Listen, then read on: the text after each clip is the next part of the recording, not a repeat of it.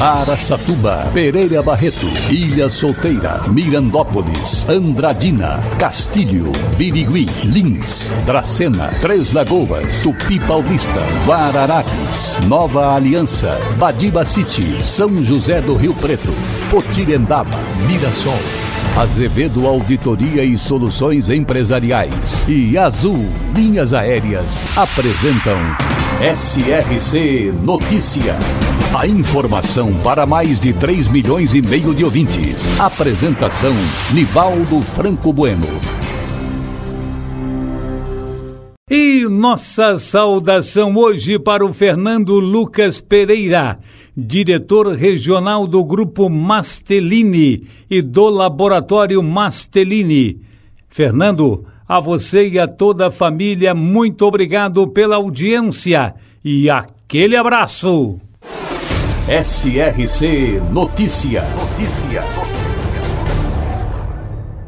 E o advogado da União, Regis Belo da Silva, procurador seccional da União, por meio de petição intercorrente, informou à Justiça Federal de Araçatuba que o dinheiro repassado pelo Ministério da Saúde para combate à Covid-19 não poderia ter sido usado para compra de carros, como fez o prefeito de Araçatuba, Dilador Borges Damasceno e a secretária municipal de saúde, Carmen Silvia Guariente.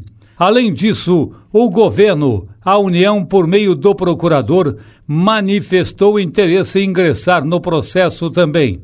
A ação popular foi ajuizada em abril pelo advogado Lindenberg Melo Gonçalves contra o prefeito de Araçatuba pelo uso indevido do dinheiro repassado pelo Ministério da Saúde. Lindenberg fez representação também na Câmara Municipal da cidade, que instalou comissão processante para apurar a conduta do prefeito.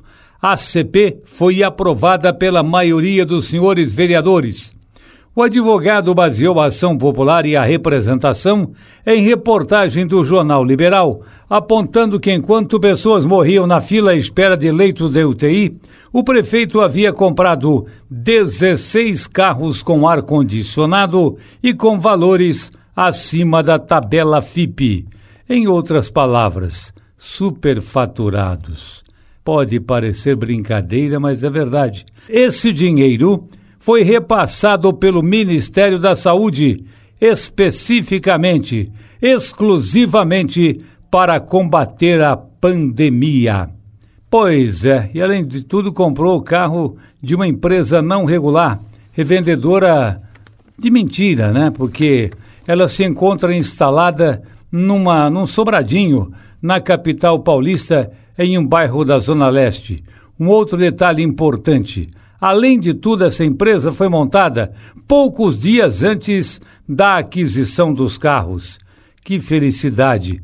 Que festa, hein, Dilador?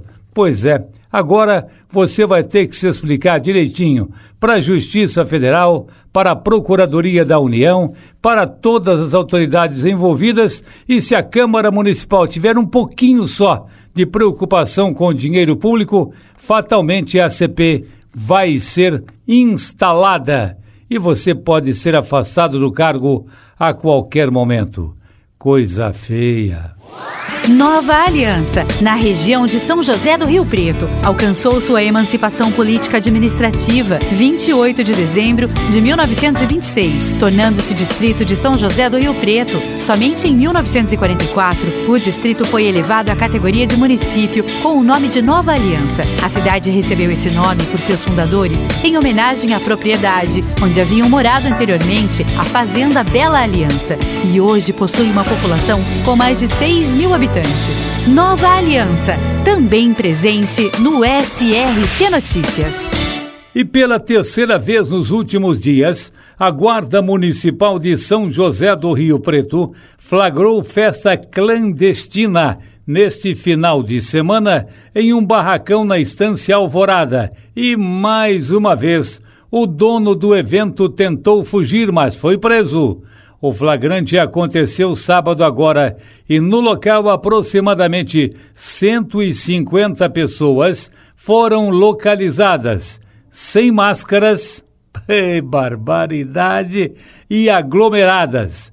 Nesse mesmo barracão, no último dia 22, os guardas flagraram uma festa clandestina com quase 400 pessoas. De acordo com a Guarda Civil Municipal, quando os guardas chegaram ao local, o organizador tentou escapar para não ser identificado.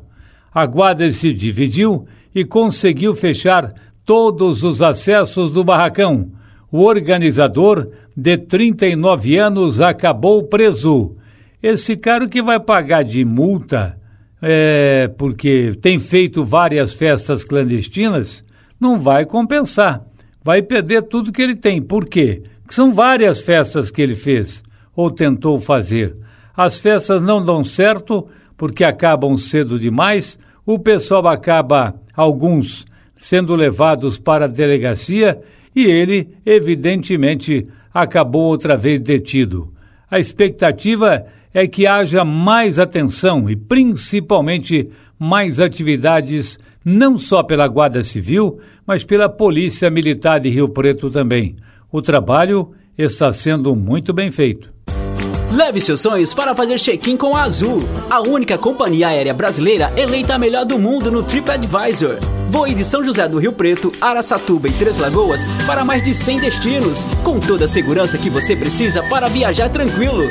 Deu saudades de arrumar as malas e fazer check-in?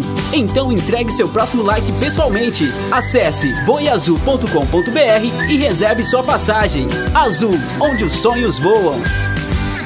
E agora, Três Lagoas é notícia, repórter Mariane Martins, Cidade FM 102,9 e Jovem Pan FM Três Lagoas 88,5. Novo decreto com medidas restritivas contra a pandemia do coronavírus em Três Lagoas alterou o toque de recolher devido à classificação do município na bandeira vermelha pelo prosseguir. Os membros do comitê também deliberaram vedação de festas e eventos particulares. Igrejas também passam a seguir a bandeira do prosseguir para atualização do número de frequentadores, sendo 25% da capacidade. O diretor da Vigilância Sanitária, Cristóvão Bazan, é quem dá as orientações. As novas medidas do mapa do programa Prosseguir é que nosso município entrou em bandeira vermelha. Quando nós estamos em bandeira vermelha, o toque de recolher muda para as 21 horas. Então hoje o toque de recolher é das 21 horas às 5 da manhã. As academias não vão fechar, elas continuam seguindo o decreto, elas continuam seguindo o que está valendo no nosso município e elas têm que trabalhar com todas as normas. As recomendações são que as pessoas não aglomerem, que elas fiquem em casa o máximo que puder, saia só em caso de necessidade, que use a máscara máscara e a higienização correta das mãos, o uso da máscara correta é muito importante. Não adianta a pessoa usar a máscara de forma errônea, porque isso vai causar problema para ela e não vai ter efetividade de proteção que as pessoas acham. Sempre lembrando da higienização das mãos com álcool em gel, o álcool líquido 70 ou água e sabão, que tem uma efetividade muito boa contra o coronavírus. As pessoas evitarem aglomerações, evitarem festas clandestinas, evitarem confraternizações, porque são nesses lugares que ocorre a grande maioria das das contaminações. Mariane Martins,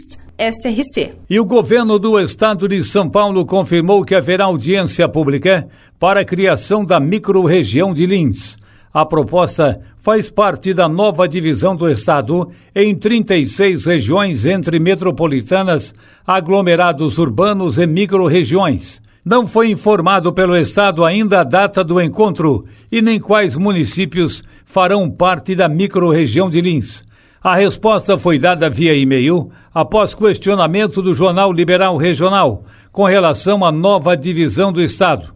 O governo do Estado realizou audiência pública para a criação do aglomerado urbano de Araçatuba, além de ter mandado para tramitação na Assembleia Legislativa o projeto para a criação da região metropolitana de São José do Rio Preto. O vereador Roy Nelson de Lins já havia apresentado o requerimento que foi encaminhado ao governo João Dória para a criação da região administrativa de Lins. Ele havia justificado o pedido, explicando que Lins já é visto como sede de região, por estar muito distante de Bauru e Araçatuba. E por isso deve ser elevada à região administrativa. Esse foi um bom trabalho desenvolvido pelo vereador Roy Nelson, com o apoio de todos os vereadores da Câmara Municipal de Lins. E várias cidades farão parte dessa nova região administrativa. Para empresas inteligentes, Azevedo Contabilidade e Soluções Empresariais. Serviços de contabilidade e auditoria com profissionais com experiência nas áreas de gestão empresarial. Rua Bandeirantes 1438, fone 18 31 17 4500. Escritórios em Araçatuba, Bauru e São Paulo. Acesse azevedo.cnt.br. Azevedo Contabilidade e Soluções Empresariais. Há 28 anos oferecendo oferecendo serviço de qualidade. Nosso compromisso é com o seu sucesso. E o secretário de governo de Andradina, Ernesto Júnior, esteve em São Paulo para um encontro com o andradinense Marco Pila, para encaminhamento de ofício ao secretário de Desenvolvimento Regional Marco Vignoli. A viagem tratou do pedido de convênio para a pavimentação de trechos de estradas municipais de Andradina que margeiam a Batedouro, uma indústria do leite em construção e um frigorífico também. A estrada interliga as rodovias Marechal Rondon, a SP-300 e a rodovia de integração SP-563. Ernestinho já foi vereador à Câmara Municipal então tem realmente experiência e pode ajudar a administração do prefeito Mário Celso. Por isso, fui pedir ao também andradinense Marco Pila esta rodovia que vai ajudar muito aquela região da cidade. Nivaldo Franco Bueno, SRC. Azevedo Auditoria e Soluções Empresariais e Azul Linhas Aéreas apresentaram SRC Notícia.